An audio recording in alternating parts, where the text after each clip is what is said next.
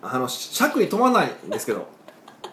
本当にこのまま続けますかいやもう続けないしゃあないですよねシャックに止まる方法ってもうびっくりすることしかないんですけどそのびっくりできないびんっくでりすすよるって古いなえ そうそうなん大体 あのですか水とか空気とかでねなんか試してみましたこの期間今のこのシャックに止めようとしいてやもうずっとやってましたよで実際今日朝撮影しようと思ってたんですよ、はいもうしゃっくりで今日中断でややめたんです よえそんなシャックにって続くんですかで一回止まるんですよ、はい止まんねんけどまたなるんですよこれ多分ね2日間ぐらいはこのしゃっくりのね連鎖がねと止まらないです よも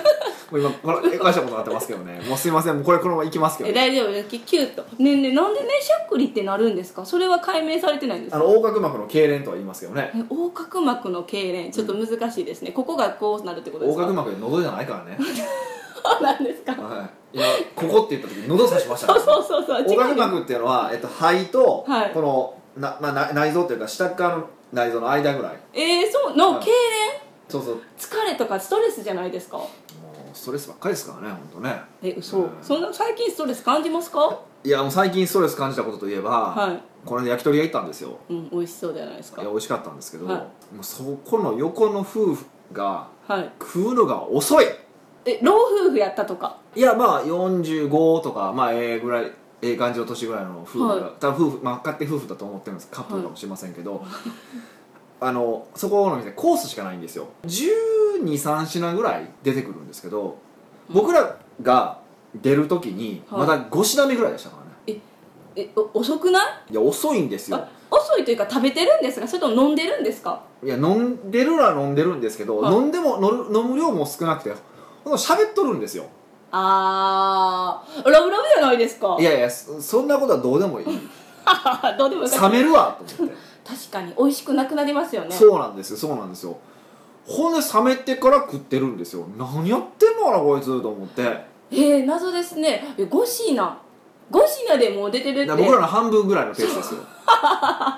まあ僕らは早いですけどねそうそう早いじゃないですか基本的普通に2時間ぐらいのコース1時間半とかで出るから、まあ、もっと早く出してくれたら1時間で出れるんです出けてどますよねででも焼肉40分出れるタイプタイプなんでめちゃくちゃ早食いですねうんだけどねもうね手をつけないのがもう気になって気になってえずーっとおしゃべりにちょっと夢中やからとかですか喋ってるんですよでもそんなね盛り上がそってんるなねいやそんなにねあの焼き鳥が食べられへんぐらい夢中になるお話なんてある人生でいや焼き鳥が手つけられへんってほどではないけどちょっとこう白熱してみたいなないないない全然俺意味が分かんないですもん私やったああいうら食人べる普通食べるよ男性が食べへんかったら女性気にして食べへんとかそういう心理とかか関係ないいや関係ない感じでしたけどね見てる感じだと、うーんまあまあ会話ってこ講師はあるわけじゃないですか講師喋る側と聞く側の時あるじゃないですか、聞く側の時に食べたいわけでしょ別に普通にそうですそうですそうですただなんかこう上下関係があってこう失礼で食べられへいんかやもそんみたいななそんそなう感じ上下関係感もなかったしもう意味が分かんないんですよね本当ああいうの口に合わなかったその夫婦にとってはいやそんな感じでなんか美味しいねとかも言ってたからね美味しいのに食べないんですかそうあだからそうほんまね腹立つんですよえそれを見て腹立つんですか何が腹立つんですかいや熱いものを熱々のうちに食べてあげろよとあそれまあが調理した人とはい鳥に対する礼儀やろすごいそんなことを考えるんですねだって命を頂いただいてるわけじゃないですかそれはやっぱりねはい最高の状態で食べてあげることがはいやっぱりこう我々としてはなんていうあーのその感謝の気持ちを伝えることうんに僕はなると思ってるんですよあなんかそういう言われ方したらなんか素敵な話ですねって思っちゃうじゃないですかポンみたいな、まああったかくなるまあ素敵ですから ねいやい北岡秀樹やと書いて素敵と呼びますからね 読まんやろ、本当にねそれこそ難しすぎて読めませんもちちろょん素敵と書いて北岡秀樹と呼んでもいいぐらいかなと思いますけど ねっと面白いそうとかねもうそうなんですよ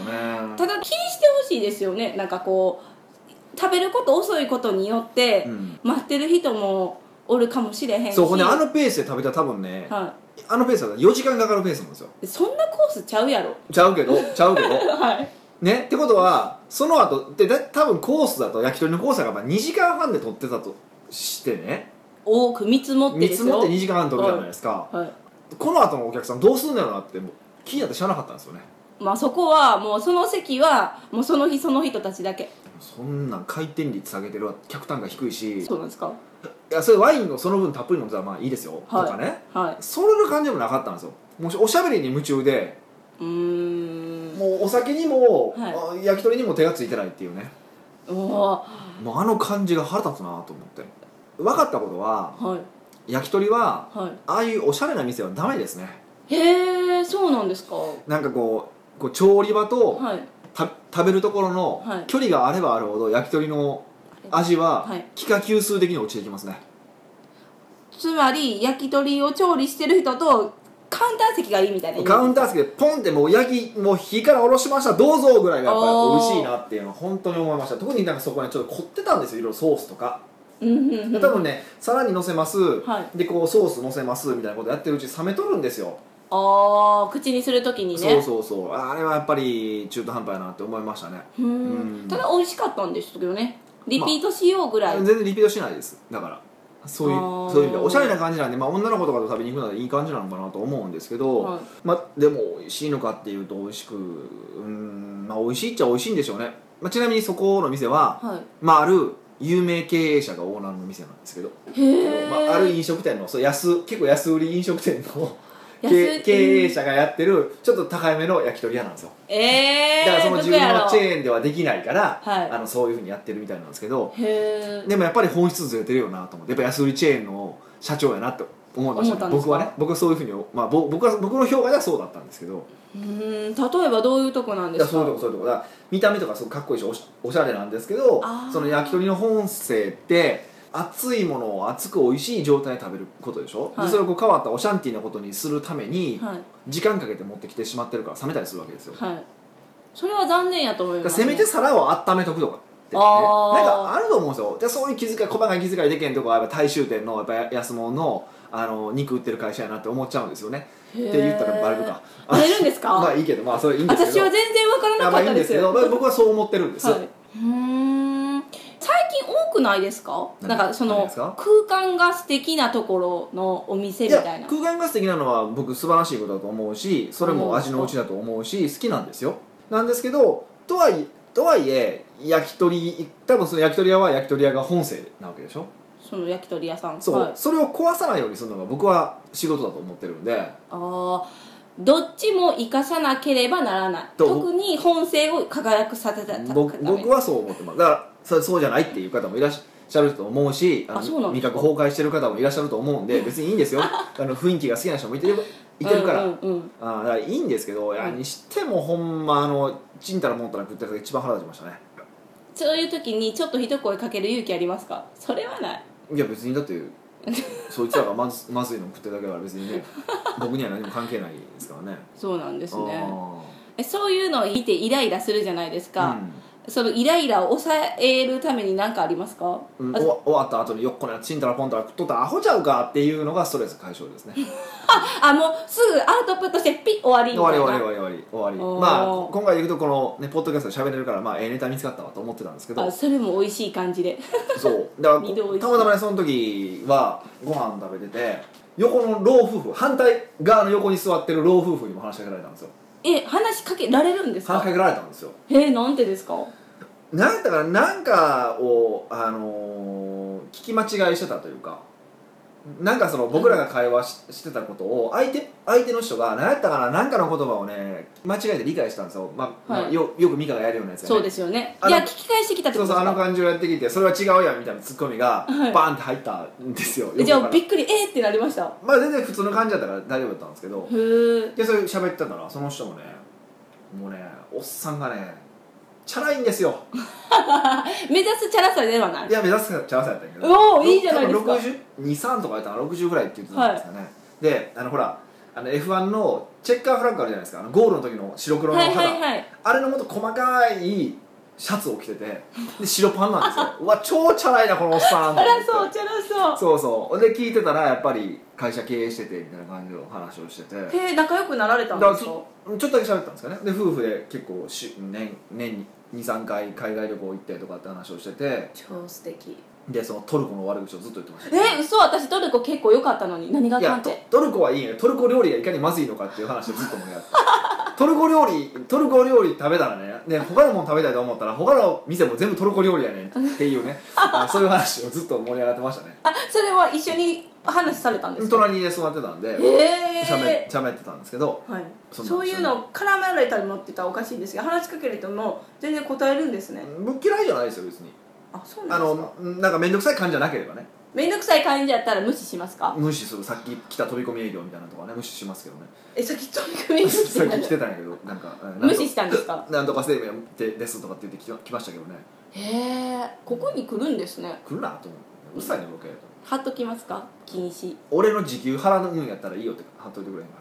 え営業禁止ただ俺の時給払うぐらいの営業力やったらいいよっそれてでだから時給さえ払ってもらえればあ聞くよっ聞きてますよ話聞きますよって忙しいからもう無理やねんと思ってすごいそれ面白いですねそうでまあだからそれを思ったのはでもやっぱ夫婦仲すごい良かったんですよね夫婦がそうで結局結論はいろいろこうその人と話をしてて、うん結論夫婦仲にはあのお金だなって話になりましたねえなんでラブジョよりお金やっぱお金がないとラブも続かないって話をずっと散々さしてたうわーなんかそれそんな感じがするいやまあそうそうやっぱ結局やっぱいろんな話をしててはい夫婦間でやっぱ長い間でこうまあ彼も知り合いがねたくさんいらっしゃってて離婚してるとこもいっぱいあるとはいで離婚してるとこの大半何かっていうと大体やっぱお金か嫁姑関係でもめてると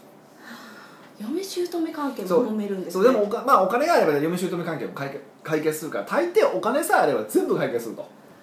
へーだから君もお金持ちやっていうことをずっと説教されてました説教されてたんですかその時から頑張りすますありがとうございます頑張 りめっちゃます謙虚じゃないですかいやそこは気持ちよく喋ってもうた方がいいと思いますしあねあそうなんです、ね、しかもその人が3社ぐらいとか多分すごい人だと思いますしはいだからねそれはき謙虚に聞いてた方がいいと思いますけどそういう時に出会った人となんか長く付き合うっていうパターンもあるんですか、あでも電話番号とか聞いてないからそんなことはななかったんですけどねそうなんですねまあ、ないことはないんでしょうけど僕はあんまりないですねそういうのはあもう一夜限りあもう一夜限りよくないその場限りみその場た限いりなでも中にはねすごい人いてますよあのー名前言ったらあかんかなあじゃあのピーってあの僕のすごい仲のいい経営者の方いらっしゃるんですけど、はいその方は超有名人とサウナの隣だったんですよえー、サウナサウナでもう多分名前聞いて誰でも知ってる文化人えー、すごい誰でも聞いてるあのそこに本がある何冊か本サイン入りの本がうちあるあるやん、あはいはいはいはいあの人とはばったりサウナで会ってへーそっから喋るようになって仲良くなって、まあ、電話番号まで交換して一緒にその人の講演会やったりとかいえそのきっかけがサウナで横やったそうしかもしかもうはい奥さんとも LINE 友達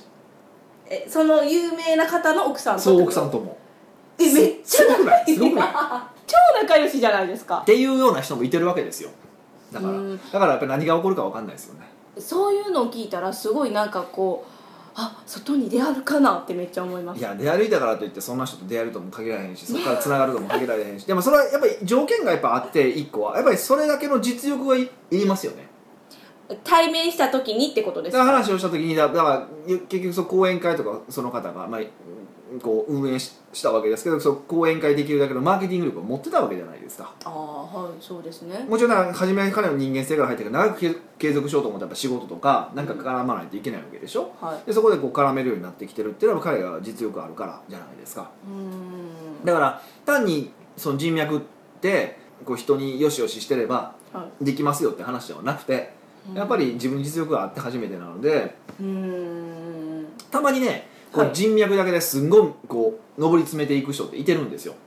ごく一部ごくごくいてるいてるんですけどでそういう人がやっぱりビジネスは全て人脈だっていう人いるんですけどはいもうそれはもう例外中の例外ああそなんのですよ人はうまくいくけどでそれはやっぱ天才なの人たらしの天才なんですよね人たらしやあーでそうじゃなければやっぱりある程度実力つけて、はいで向こうから欲しいと思ってもらえるような人になるっていうのがやっぱ人脈つくのが一番大事なんだろうなって本当に思いますよね、まあ、彼の場合は両方とも持ってるっていうのがやっぱ大きいですけどねうーんでそこ経由でいろんなとこつながってるみたいですしねやっぱり、うんそういう方ってやっぱり自分をよく知ってるんですかね自分の売りというか良さ知ってるから売り込めるんです売り込めでるっ売て言っりたら込おんでかしるい感じでもないですよ彼の場合は、もう自然とうん、自然とこうでもふんどし相手のふんどしガッとつか掴んでる感じがしますよねまあ謙虚な謙虚な人とかですよねうんこう人の話をちゃんと聞ける人ですよねだから僕タイプはダメですよねやっぱ人の話聞かないです聞かか へんからベラベラベラベラ自分の話ばっかりしようとするからねほんとねあのみえ耳が2つあって口が1つある理由考えないといけないですよねおお、ねいや「お」って普通の話やかあなそうよくよくよくよく言うやつ やけどうんえそうですかよく親身に聞いてくれるじゃないですかあありがとうございますそう言っていただけるとえ違うんですかいやえそのその時もこれですかこうピーってこう列車がこう通ってるようなまあ感じ普で、段から右から左ですよねそれは普段からずっと意外といいアドバイスくれるのにみたいなまああそそらねそらねまあマネジメントはするけどまああんまりでもやっぱ興味ない人に対して僕興味ないんですよで僕だから偉い、うん相手が偉いからとかえ興味ないなかったら僕全然話聞けないんですようん何に興味持つんですかその人の分かんないんですよフィーリングでもあるし、まあ、考え方でもあるしみたいな感じですかうんだからね分かんないんですよこう本当にこの人の話をビシッて聞きたいって思う人って本当に数少なくてでもいらっしゃるんですねよかったなんか例えばあのーこの間まあ南の島の方にはいえー、とある対談をさせにしてきたんですけども、はいそれ多分月間エキスパートの方ではい8月ぐらいかなに公開をしようと思ってるんですけどその方とかは僕すっごいもうその人の話だけもう多分あの1日でも聞いてられますねいやあれはいやこんな私でもそう思うかうらんすごいと思いますとよ、かねとかそのあの今僕が言ってる先生はといかはね、もう聞いてられますねやっぱすごいなって思いますその2人の共通点はあるんですかうーん何なんでしょうね分かんないですうんでもまあもう想像力をはるかに超えた話をしてくるってありますよねうーあんそれはすごい感じますけど、うんやっぱり自分が尊敬できる分野まが、あ、そうそう結局そう尊敬できるかどうかだと思いますよ相手をそれはねもう何事においても 大切ですよねそうそうまあそれはねなんかあると思いますけどだからもっとね人に対して敬意を持って接していかないといけないんですよそれが多う分ん謙虚だっていうことだと思いますしだから彼なんかはすごいだからみんなに対してこう謙虚に生きてはるじゃないですかうんあのねはえヒデさんに聞いてわかるかもしれないんですけどねいわからないかもしれないですねわかるかもはいあのね尊敬されたいっていう心を満たした満たしたい時はどうすれば尊敬してくれますかごめんちょっと今要はよくわからなかったえ尊尊敬し相手に尊敬させたいってこだからヒデさんが、とうん私を尊敬してほしい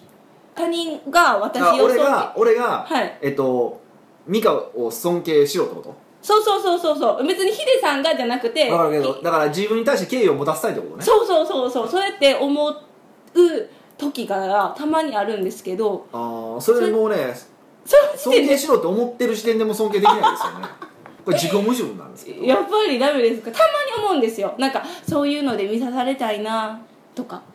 うーんそれはやっぱり難しいですよね難しいですかうん難しいと思いますよだから最近はちょっとずつ本いっぱい読もうかなみたいなちょっとずついっぱい読 むにはどっちか分かんないですけどねだからパラ読みみたいなうんこう量を読むみいたいやなそれはだから賢さがあれば尊敬してもらえるっていう風なパラダイムででしょそそれああ確かにだからそれでもどこで尊敬するか人によって違うじゃないですかえどういうことですか例えばその僕なんかだとそういう知識量とかはいその喋りの内容ですごく尊敬するっていう人もいてるし、はい多分資産額で尊敬するっていう人もいてるかもあしれないしあのそれいろいろある人間力でとかっていう人もいてるじゃないですかだからそれはいろいろあると思う からあ、はい、人間力で尊敬されたいです 尊まあ敬でもそう思ってる時点でダメなんでですよねにでも人間力って何なのって話でしょ今度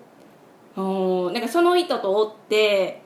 楽しいでもそれやったら尊敬じゃないです人ね間力でも例えばそのさっき出てきた方なんかだと、はい僕と多分年1個か2個年下なんですけど僕そすごい尊敬してるんですよはいでも尊敬してるからといってこう別に上から目線とかっていう感じでもないでしょ相手がってことで相す手か相手向こうの人、はいむしろすごい下から下からじゃないですうか、ーんだからタイプはいろいろあると思うんですけどね何なんですかね、わそうかたんまないになんかふと思うんですようわめっちゃ尊敬されたいなみたいなこれはあれですかねなんか自己う承認欲求ーんだからそれはでもみんなあると思いますよでもそれはだからもう目の前のことを一個一個積み重ねていってはいスキルとかを鍛えていくっていうことうーんあと道徳心というか、まあ、人間性を高めていくというか、うーんっていうことだと思思いますけどね、うんなんか人は人々に尊敬される方法でまあテクニックとしてはね例えばどうやってステータスを上げるのかとか話はあるんですけど、はいうんでも自分が尊敬する人ってどんな人って考えてはいその人みたいになるように頑張ればいいだけじゃないですか複数いたらそのいい人たちのいいとこ取りバージョンみたいな感じですか取っていけばいいと思いますよ取っていけばいいと思います僕もだから師匠その2人僕の中で師匠と思ってるんですけど別にはいなんかアドバイスしてもらうわけじゃないんですけど師匠が2人いてるわけですよ、はいでその2人の僕はこういうところこの人からこういうところこの人からこういうところを学ぼうっていうふうにまあ学んで一応今の生き方をしてるっていうのはあるんでそういうふうにやっていけばいいんじゃないですかねう、ーんじゃあやっぱり自分がなんでこの人を尊敬するかっていうのをきちんと分析しなきゃいけない探した方がいいんじゃないですか私結構ヒデさんも尊敬してる一人に入りあまありしたがとうござい ますありがとうございますなんかドヤ顔なんいやですどうかどういうところかちょっと教えてもらっていいですかえー、なんやろさあ始めましょうゆえ北岡秀樹の奥越えポッドキャスト奥越えポッドキャストは仕事だけじゃない人生を味わい尽くしたい社長を応援しますはい改めましてしゃっくり北岡です チャッキリキャッチャーミカですなんでかわかんないですけどしゃっくりキャッチャーなんかよくわからないけど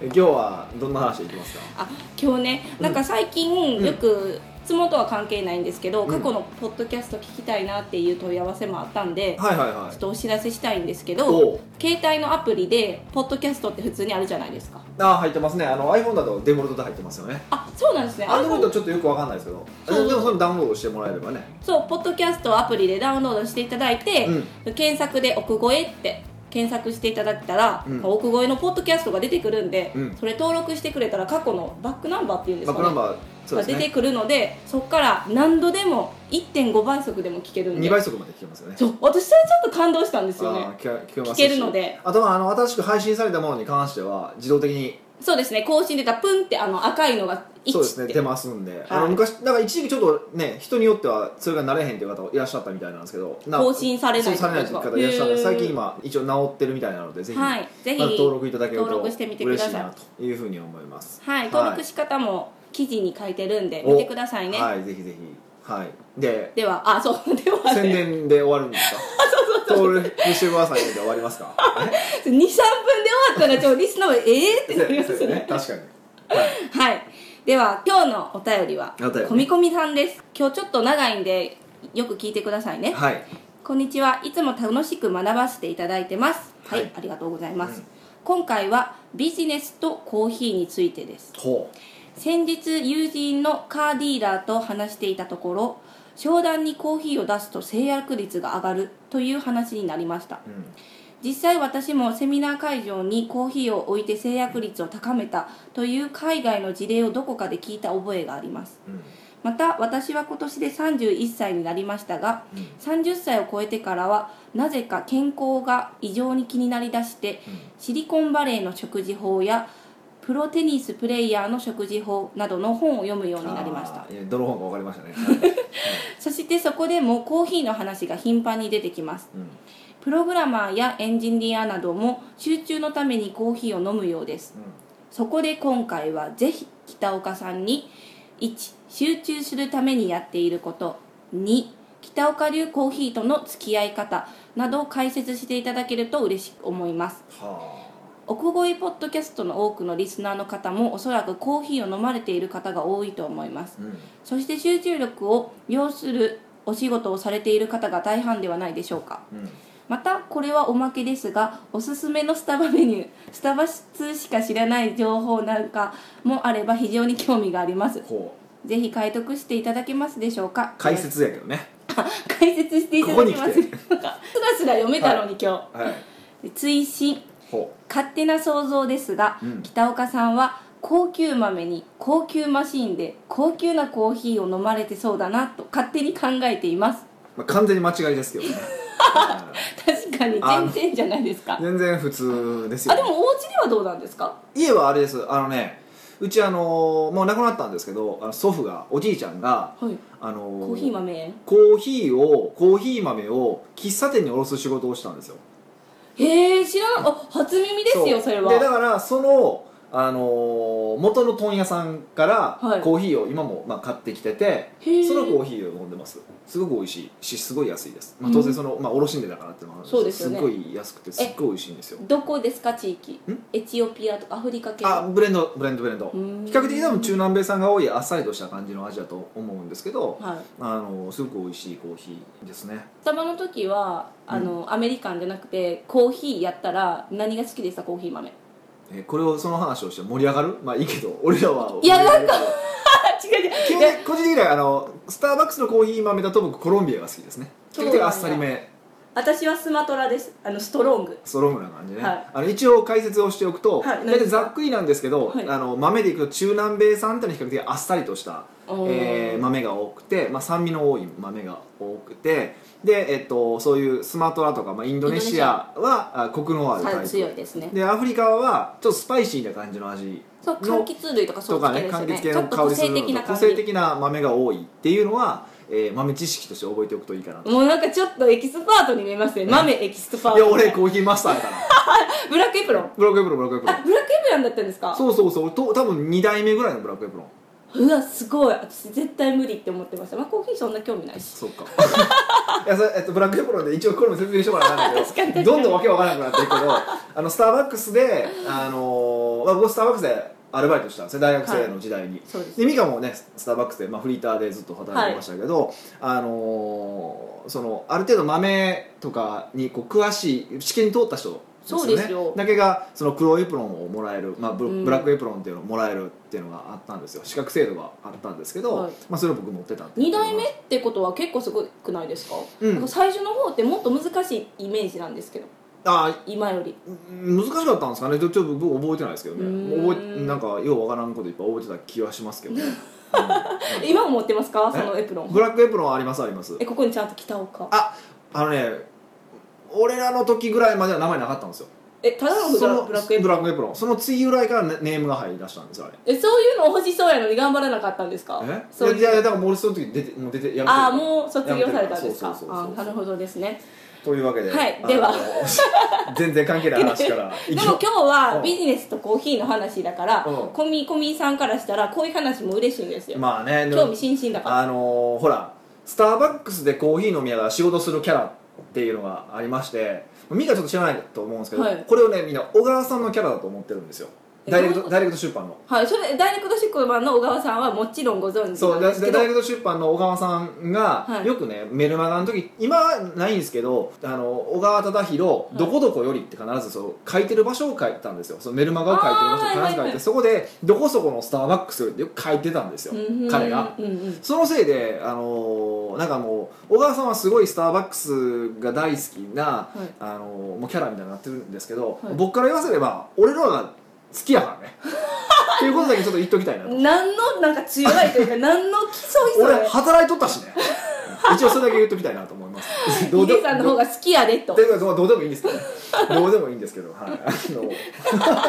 一応言っときたいなっていうふうに思いましたけどもで今回だったらいいんじゃないですか、えうんメルマガ出しとる時にどこどこフロムどこどこよりっでてあのねいまだにそれやってる方いらっしゃいますよあの小川さんの多分影響でやってる方いらっしゃるんでだからだからうちは僕はやってないんですよえそれはなんかその何々よりってすることによっうてん効果があるんですかまあなんかこうこうパーソナルな感じが出るからっていうのはありますよねうんうなんかん近いような、そんな感じがするんじゃないですそんかな人もここにおるんやみたいそなうそうだからな僕もどっからそれ始まってるかわかんないですけど小川さんが初めて結構ベルマー書いてる方いまだに、えっと、それをやられてる方は結構多いですよねうんうん僕はしてないしたことないですけどはいそそういうのでなんかこう居場所バレるの嫌そうまあ確かに ね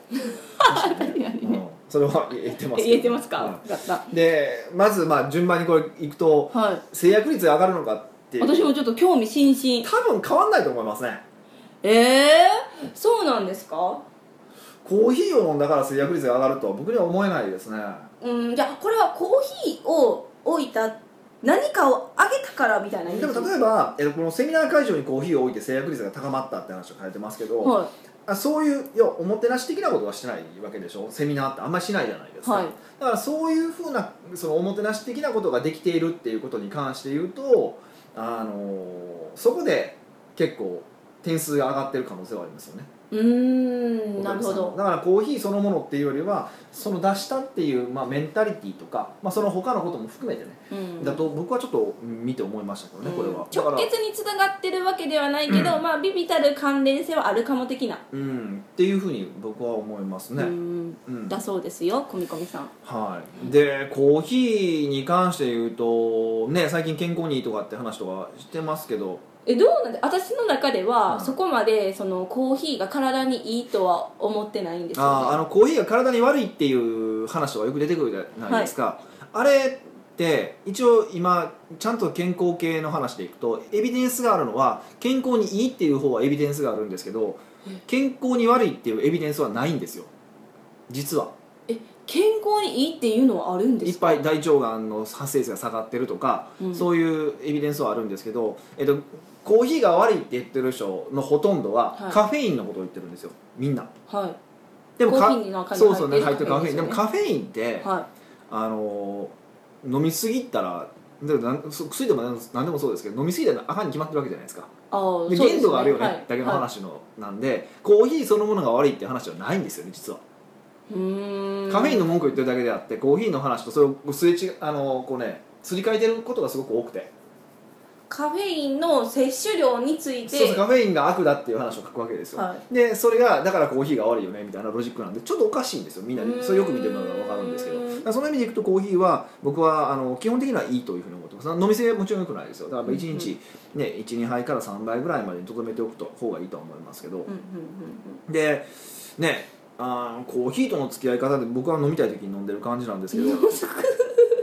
あっさりしすぎやろみたいでなも一個あの言えるのは僕は朝す量ご飯あんまり食べないんですよねとか昼でもあんま食べない時もあるんですけど、はい食べない時はお腹すくじゃないですか好きま僕すすごい食うじゃないですかはだからすごいすくんですようでんどうするかっていうとコーヒー飲みますい飲んそでうすると空腹が収まりやすいからそれは水やったらもうダメなんですかえあん収まりにくいですねへえでコーヒーやからでまさにここに書いてるこのシリコンバレーの食事法っていうこれ、ね、シシシリコンバレーのなんだからなんとかっていう、まああ、なはいなんかコーヒーの話が出てくるんですよでそれは、えっと MCT やったっけな、えーっていうなんかその MCT っていうのまあ、要はあのココナッツオイルとはいバターを入れ,、入れて入れて飲むといいっていうふうなことが書いてあるんですけどえコーヒーにそうそうで完全無欠コーヒーとかって、まあ、検索してもらったら出てきますへ完ー全無欠コーヒーで検索してもらったら出てくるんですけど、はいまあ、それを飲むと、ね、空腹も収まってうん栄養もあっていいよとかって言ってるんですけど僕はちょっとあれ気持ち悪くてよよくいやうん試したんですけどね、はい僕はあんまりいいだったんですよ、ね、味がえって感じですか味は美味しいんですよ味は美味しいけどバターとココナッツみココナッツオイルが結構美味しいんですけどへーちょっと僕しんどくてあのバターがしんどかったですねココナッツオイルだけではいまだにたまに僕入れたりとかするんですけど胃もたれしそうな感じ、うん、だから、あのーうん基本飲みたい時飲めばいいんじゃないですかでお腹空いたらの飲む飲んだりとかするとはい食べる量減りますよっていうのはおすすめかなだかうんら仕事との付き合い方っていう感じはないですねでも仕事、うでもお腹空きすぎて集中力出ないっていう時はそういうやり方もまあ一つの手としてありますかはありかなっていうふうに思いますよねえこのね集中のためにコーヒーを飲むっていうのもよく聞くじゃないですか巷で僕はないですねヒデさんはないないこのあの論論証についてはどう思いますかあのしカフェインって瞬間は確か上がるんですよねあ集中力ですあかーでもそれがどれぐらい持つのかってちょっと僕もよくわかんないですけどああ人によりきりかもしれとない思うでもあのコーヒーって香りがすごく強いじゃないですか、はで香りって感情とか脳にダイレクトにつながってるんですねいだからこうなんかある香りを嗅いで昔の彼氏のこととか彼女のこととかその時の思い出とかパッてお蘇ってくることってない ですかあありますまあ、まあでも多分そういうことあると思うんです大体はいの方は、でそれってまさにその濃度を直結してからなんですよ香りうーっんてでそうすると仕事する時だけコーヒーを飲むっていうふうに決めておくとコーヒーを飲んだ瞬間にこうパンってこうスイッチが入りやすいっていうのはありますもちろんおおでそういうふうに使ってる方はもちろんいらっしゃいますねで僕の場合はもうリラックスしたい時もコーヒー飲むしもうどちらかというと中毒なので、うんうんあのー全然いつでも飲みますけどそういう使い方はありますへえじゃあ意図的にそうやって集中力をアップさせることもできるんですそうだからスイ人ッチを間入れるために飲む方とかはすごく多いですよ人間ってすごいですね人間ってすごいというのが、うん、騙されやすいとかどっちか分からないですけどね あそうなのうんっうてーんいうのはありますけど、まあはいコーヒーと集中力の関係っていうのは僕はあんまり聞いたことがないですうーね、うんんヒデさん流コーヒーとの付き合い方はもう別に飲みたい時に飲むよって感じじゃないですか、はいもうすいませ結ん論的に言えば、はじゃあ集中するためにやっていることは何ですかね、うんあ分かったかもしれませんおトレーニングまあそれは健康とはですよねあ違う、うん、それはね集中力っていうのはまあ2つのパターンから考えないといけないんですけど、 2つのパターン、うーんと集集中力って集中力そのものをつけようと思って集中力をつけるのってなかなか難しくてはい、あの集中するのってエネルギーいるじゃないですかだからエネルギーがいるから一日でできるだけたくさん集中したければ、えっと、まず1個はもともとのエネルギーの量を多くすることエネルギーもともとのエネルギーが多かったら、はい多い分集中できる時間が増えますよねはいっていうことですねそのエネルギーって体力っていうイメージですか体力っていう感じのないんですよねこれって、エネルギまあ、エネルギーっていう表現が僕はいいと思うんですけーど、はでもう1個はいはいえー、とその集集中をした時にエネルギーが減っていくわけでしょはいその減っていく減り減少具合をマシにする遅らせるっていうイメージですそかうそうそううそううんだからいつもなら3時間で尽きるものを4時間で尽きるようにこうゆっくり消消費を消費量を抑えて集中するっていうこの2つしか実はないんですよね集中力を増す方法ってへえでこれはまあいろんな方法があってこれはまああの仕事術とか時間術のねあのうちの商品買ってもらって見てもらえれば一番いいと思小見さんそうらしいですよ一番思うんですけど、 はいまあ簡単に言うとそういうことなんですようねんだからでも一番僕がやっていいなと思ってることは何かっていうとやっぱり50分1セットで仕事することです、 50分1セットうん、で仕事をするっていうのが一番いいですねその50分はやっぱ統計的に出された50い分なんやです人かによってはね持たないっていう人もいては25分1セットでもいいんですけどお僕ーは50分1セットが一番ちょうどいいから要は必ず短い時間でしぐっと集中して休む集中して休む集中して休むっていうリズムを作るっていうのがやっぱり大事だなと思ってますなんかそれ小学校の時間割りみたいなイメージですねそうだ多分あの時にもほら50分とか45分でワンセットで僕やられてるから多分その洗脳がかかってると思うんですけどねああそうなんですね、うんうんじゃあやっぱり50分ワンセットでする仕事術が一番効果あるよ僕は多分仕事あ集中力に関だから少なくともこれだけはこの50分だけは集中するとかね、まあ、25分だけは集中するってやると、うんその集中力が上がりやすいなやっぱケツ切れてるから集中力やっぱり高まりやすいですうよね、ーんあと集中力を増す環境とかはありますかうん物がないとか、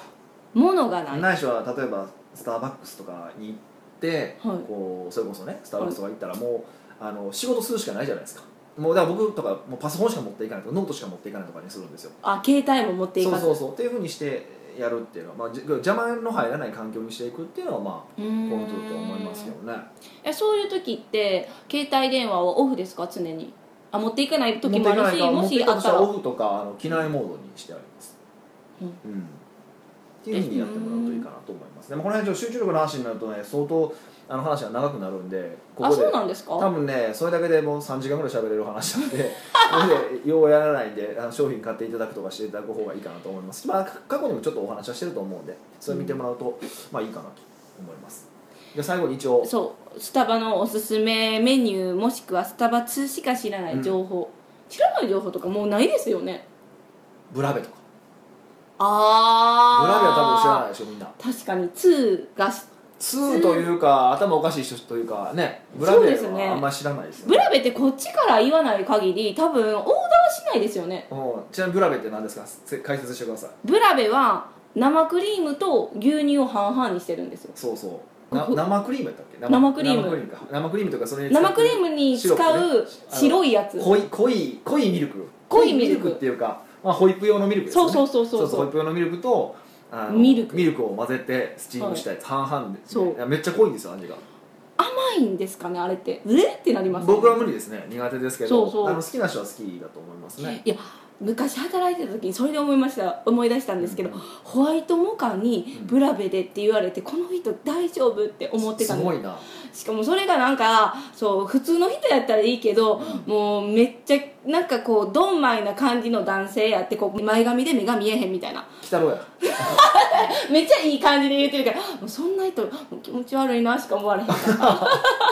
絶対それグランデでホワイトモカブラベレっおーすてごいね多分よっぽど拒食症やから太らなあかんと思って飲んでんじゃないですかそれいや全然あでもすすごいあ細いからってことですかそうそうそうそう、あうんかもしれないいでやす美味しいんって突っ込みたくなる僕はもう美味しくないんで好きじゃないですけど一回飲んでみるともしかしたら好みの方もいらっしゃると思うんでうん濃いのがねはいあのブラベってあのミルク使ってるドリンクだったらブラベっていうのがうんうんいけますアメリカーノは無理ですからね無理無理無理一応無理無理一応言っときますけ一ど応ねはい、おすすめのメニューとかありますかおおすすめのメニュースタバででもヒデさん常にあのアメリカーノですよ、僕ね、本当に一番好きなのは何ですかダブルショートカプチーノなんですよダブルショー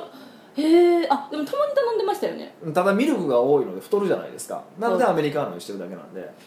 豆乳とミルクやったらどっトちンがニュットトンニュットなんだけどねえどっちがカロリー高いとかありますあれええもちろんミルクの方が高い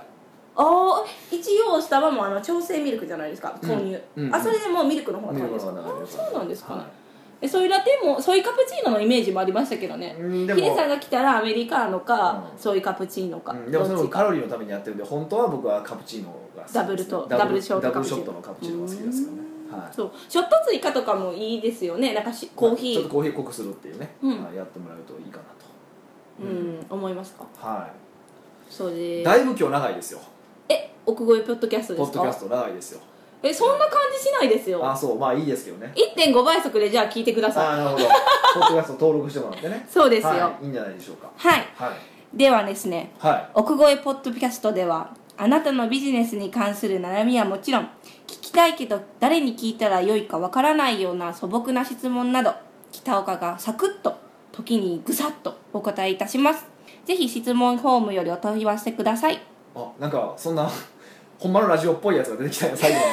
うんですかあぜひあの本当にご質問いただけると、はいあのなんか皆さんのご質問でこの番組は成り立っております ので本当ねどしどしはいご応募くださいい、ただけると素敵な時計が待ってま素敵な時すよ計があの話題のフランク三浦の時計が、 いえーあのプレゼントされますのでぜひ、えー来ていただければと思いますはいはいではまた来週お会いしましょうさようなら